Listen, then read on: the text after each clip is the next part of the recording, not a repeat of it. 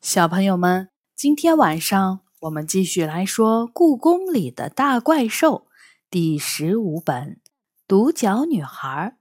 这本书是由常怡写的，中国大百科全书出版社出版。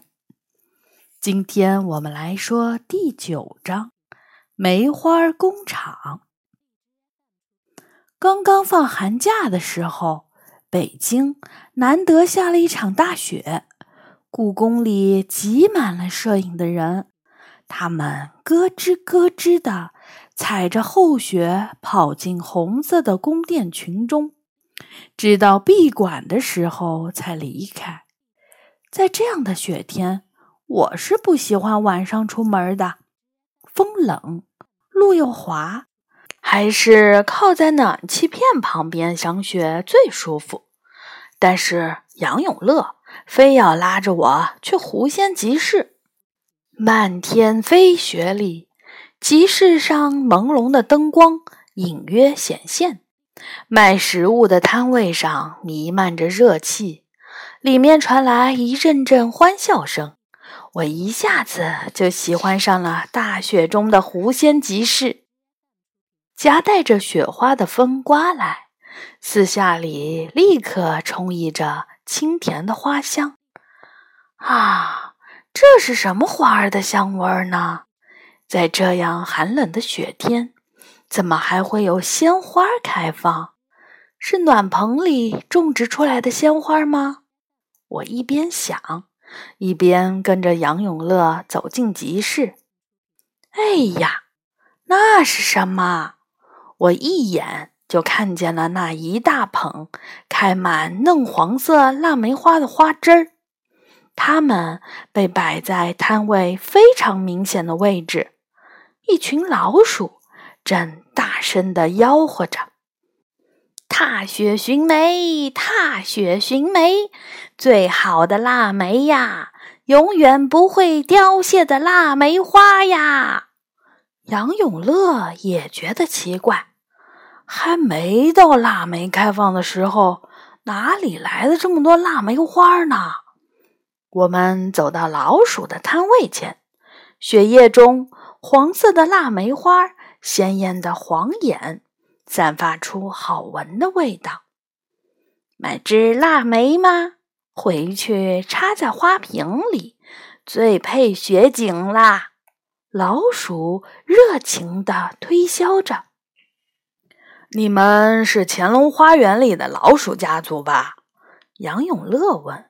这种天气，哪里来的腊梅花呀？哎呀呀，这可是我们用特殊方法精心培育的呀！老鼠捂住嘴笑了。能在这样的季节看到这么好的腊梅花。除了我们这里，全世界恐怕都找不到，所以不要错过，赶紧买一只吧。多少钱一只呢？我心动了，价钱嘛，五十元一只，这么贵，我吃了一惊。狐仙集市上很少有这么高的价格，因为稀少呀。老鼠大声说：“你可不知道，为了这些腊梅，我们费了多大的力气。这个价钱已经很便宜了。”杨永乐摇摇头：“腊梅汁泡在水里，最多几天，花就凋谢了。五十元一支，太贵了。我家的腊梅呀，只要花瓶里有水。”就会永远开花，老鼠得意地说：“就算开到春天也没问题。”别吹牛了，哪有不凋谢的花？除非你卖的是假花。假的？你闻闻这清香，看看这湿漉漉的花瓣，怎么可能是假的？老鼠仰着头说。我说不凋谢就是不凋谢，要是我吹牛，你来找我，我退你钱。真的？我们乾隆花园的老鼠家族可是很讲信用的。好吧，那我就买一只。我掏出衣兜里所有的钱，买了一只腊梅枝条。细细的枝条上开满了黄色的腊梅花，香气扑鼻。我举着它走在雪地里，真好啊！在雪天能买到这么好的腊梅，闻到这样迷人的香气，我的心情好极了。可能是由于腊梅实在太好看了，我们在市场上转了一圈，回来的时候发现老鼠摊位上的腊梅汁已经被卖光了。几只老鼠满足地数着手里厚厚的一叠钞票，面前还摆满了各种用来交换腊梅的食物。他们今天的收获可真不少。此后，每隔几天，乾隆花园的老鼠们就会出现在狐仙集市上，面前摆着香气四溢的腊梅花，而我带回妈妈办公室的腊梅，真如他们说的那样，无论白天还是晚上，都一直盛开着。一朵花都没有凋谢，连妈妈都觉得神奇。小雨是从哪里买来的腊梅花呀？居然一直开花呢？嗯，可可能是我养的好吧？我只能这样含含糊糊的回答。但是我心里一直很好奇，为什么腊梅可以一直开花呢？老鼠们到底用了什么方法，才培育出这样神奇的腊梅呀？于是，在一个月色很好的夜晚，我偷偷溜进了乾隆花园。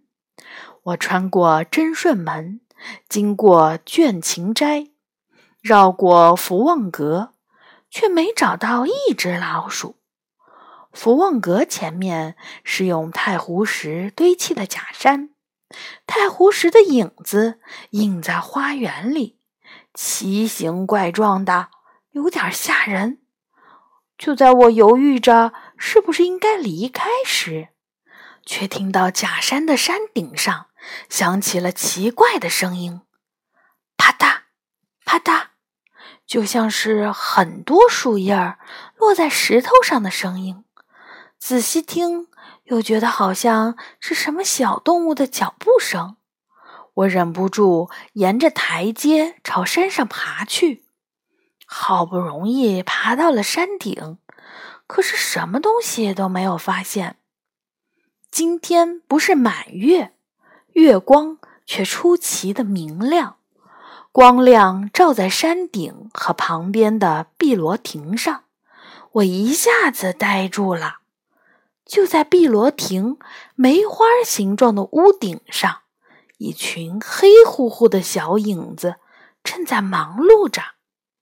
我往前走了几步，借着月光仔细瞧，啊，那不正是乾隆花园的老鼠吗？它们爬到那么高的亭子干什么？碧螺亭是座梅花形状的小亭子。清朝的很多皇帝都喜欢梅花，乾隆皇帝也是。于是，在建造这座花园的时候，他特意在这座假山的主峰上修建了梅花形状的碧螺亭。碧螺亭以五瓣梅花的形状为顶，上面覆盖着翡翠绿和孔雀蓝的琉璃瓦。亭子上所有的图案都是梅花，雕刻着梅花图案的白石栏板，梅花纹的倒挂梅子，整片梅花图案的天花板，就连碧螺亭顶端水滴形状的宝顶上面，也都是腊梅花的图案。此刻，老鼠们正围着宝顶，静悄悄的。一声不吭，月光照在孔雀蓝色的宝顶上，神秘而明亮。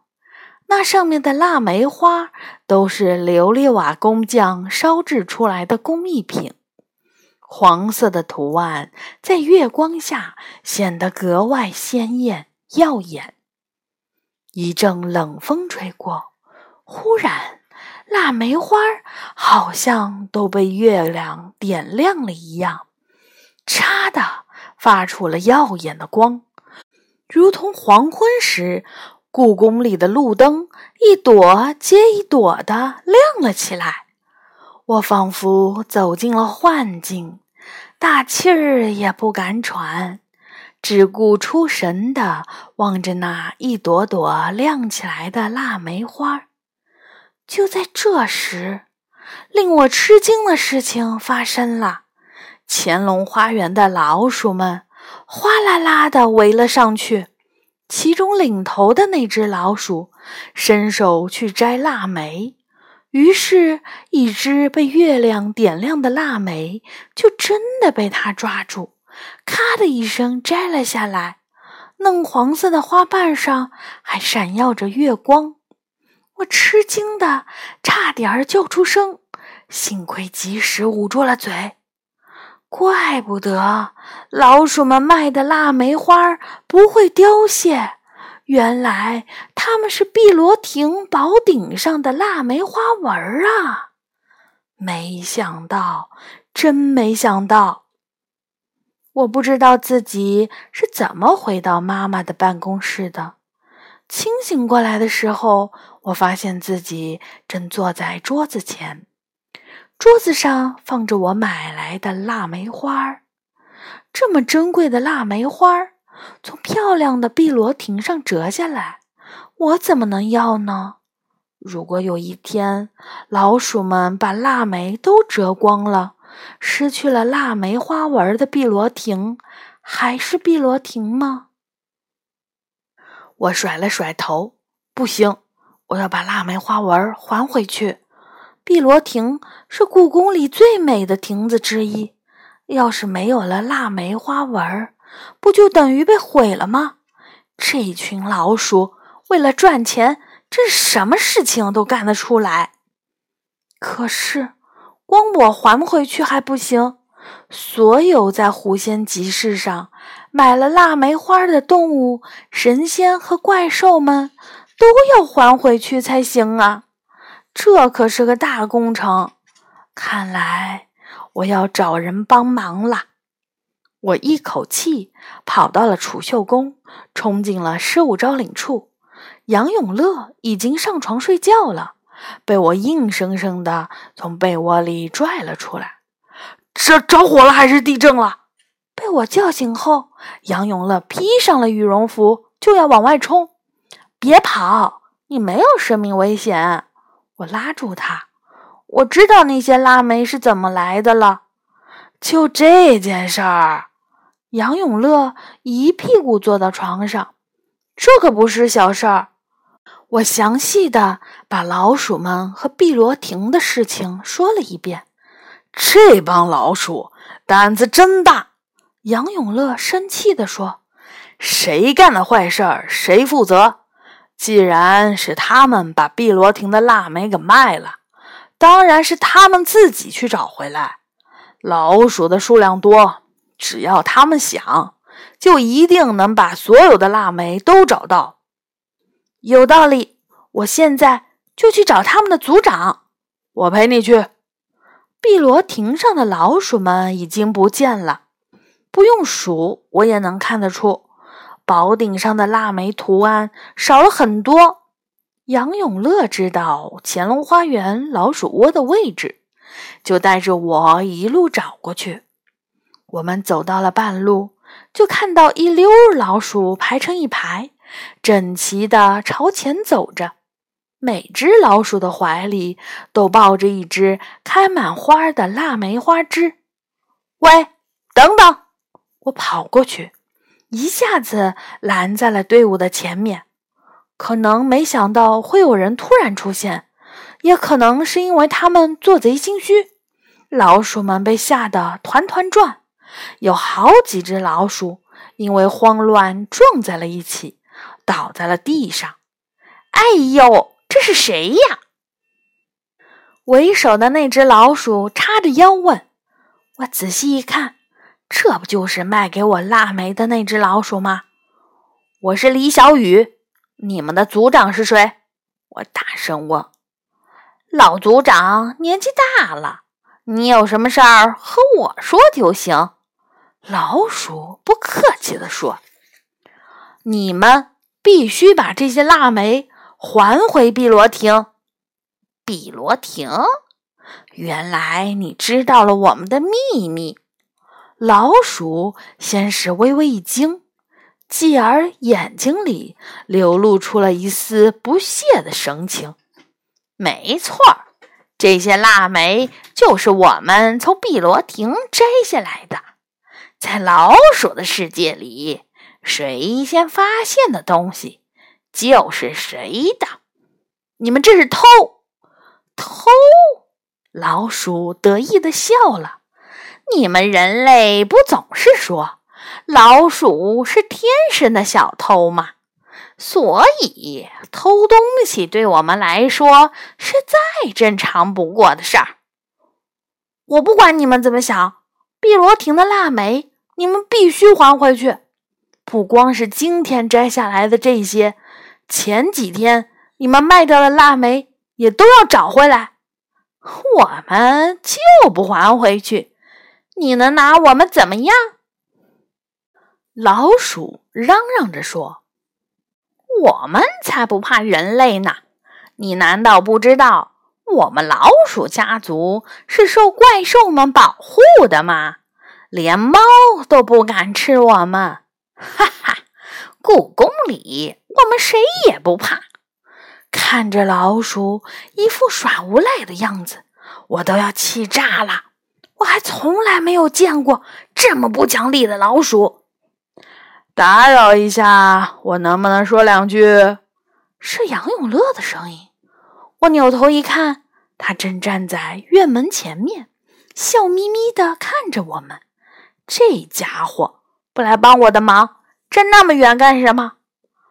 小偷老鼠，你刚才说什么来着？老鼠家族是受怪兽们保护的，对吗？这是故宫里所有人都知道的事情，你难道不知道吗？老鼠的下巴壳抬得老高，鼻尖儿都快朝天了。杨永乐假装不明白的问：“你的意思是，无论你们做了什么，怪兽们都会保护你吗？”“那是当然。”你说的怪兽。包不包括他呢？说着，杨永乐打开了身后的院门，一对巨大的牛角先伸了进来，紧接着是斗牛迈着牛蹄，拖着龙尾走进了院子。斗牛大人，所有的老鼠都惊声尖叫起来，他们吓得扔掉了手里的腊梅花枝。齐刷刷的跪在地上求饶：“斗牛大人饶命！斗牛大人饶命啊！”斗牛严肃的看着为首的老鼠：“真没想到啊，做了坏事，你们居然敢拿我们怪兽做挡箭牌！”为首的老鼠浑身颤抖着说。斗斗牛大人，我们这就把腊梅花还回碧螺亭，立刻马上。只这些可不行，你们要把所有卖出去碧螺亭腊梅都找回来。斗牛说：“后天是满月，碧螺亭宝顶上的腊梅花要全部回归原位。”能不能再宽限些时间呢？老鼠为难地说。斗牛没有说话，绷着脸转身离开了。为首的老鼠抖着腿站起来，对身后的老鼠们说：“快去找吧！无论有什么方法，后天晚上以前要把那些腊梅都找回来。做不到的话。”我们只能成为野猫们的晚餐啦！老鼠们吓得跳了起来，胡乱跑成一团，一只只飞快地窜出了院子。这下不用担心了。杨永乐陪着我回到了西三所。我还是第一次看到斗牛这么威风，我感叹道：“我一看阵势就知道你搞不定那些老鼠的，所以偷偷去找了斗牛。多亏你这么做。”时间飞快的过去了，到了满月的那天，我和杨永乐来到了碧螺亭，圆圆的月亮。正好悬挂在碧螺亭的上方，碧螺亭梅花形状的屋顶上站满了灰色的小老鼠，它们排成之字形，正把一只又一只的腊梅花往屋顶上运。摘下来容易，但是放回去可就不容易了。老鼠们怎么知道那些花原来的位置呢？我有点儿替他们发愁，不用担心，上面是有痕迹的，只要对准了痕迹放回去就可以了。果然，老鼠们小心地抚摸着那些影子般的痕迹，再将合适的花枝一点点放回原位。腊梅花回到宝顶上，会擦的放出耀眼的光亮。然后就和宝顶融为一体，成为上面的花纹。如果老鼠们放错了位置，那无论它们怎么做，腊梅花都不会有变化，依然会是鲜活的花枝。这真是一件费时间又费力气的活儿。老鼠的数量虽然多，但是也干了整整一夜。直到月亮消失前的最后一刻，他们才把最后一只腊梅复归原位。所有的老鼠都大口大口地喘着粗气儿，瘫倒在碧螺亭上，站都站不起来。听说那些老鼠一口气睡到了天亮，直到被游客的声音吵醒。才灰溜溜的跑回老鼠洞去了。好的，小朋友们，这一章呢就讲完了。下一次我们会来说这本书的最后一章，第十章《癞蛤蟆的肚皮》。好的，小朋友们，晚安。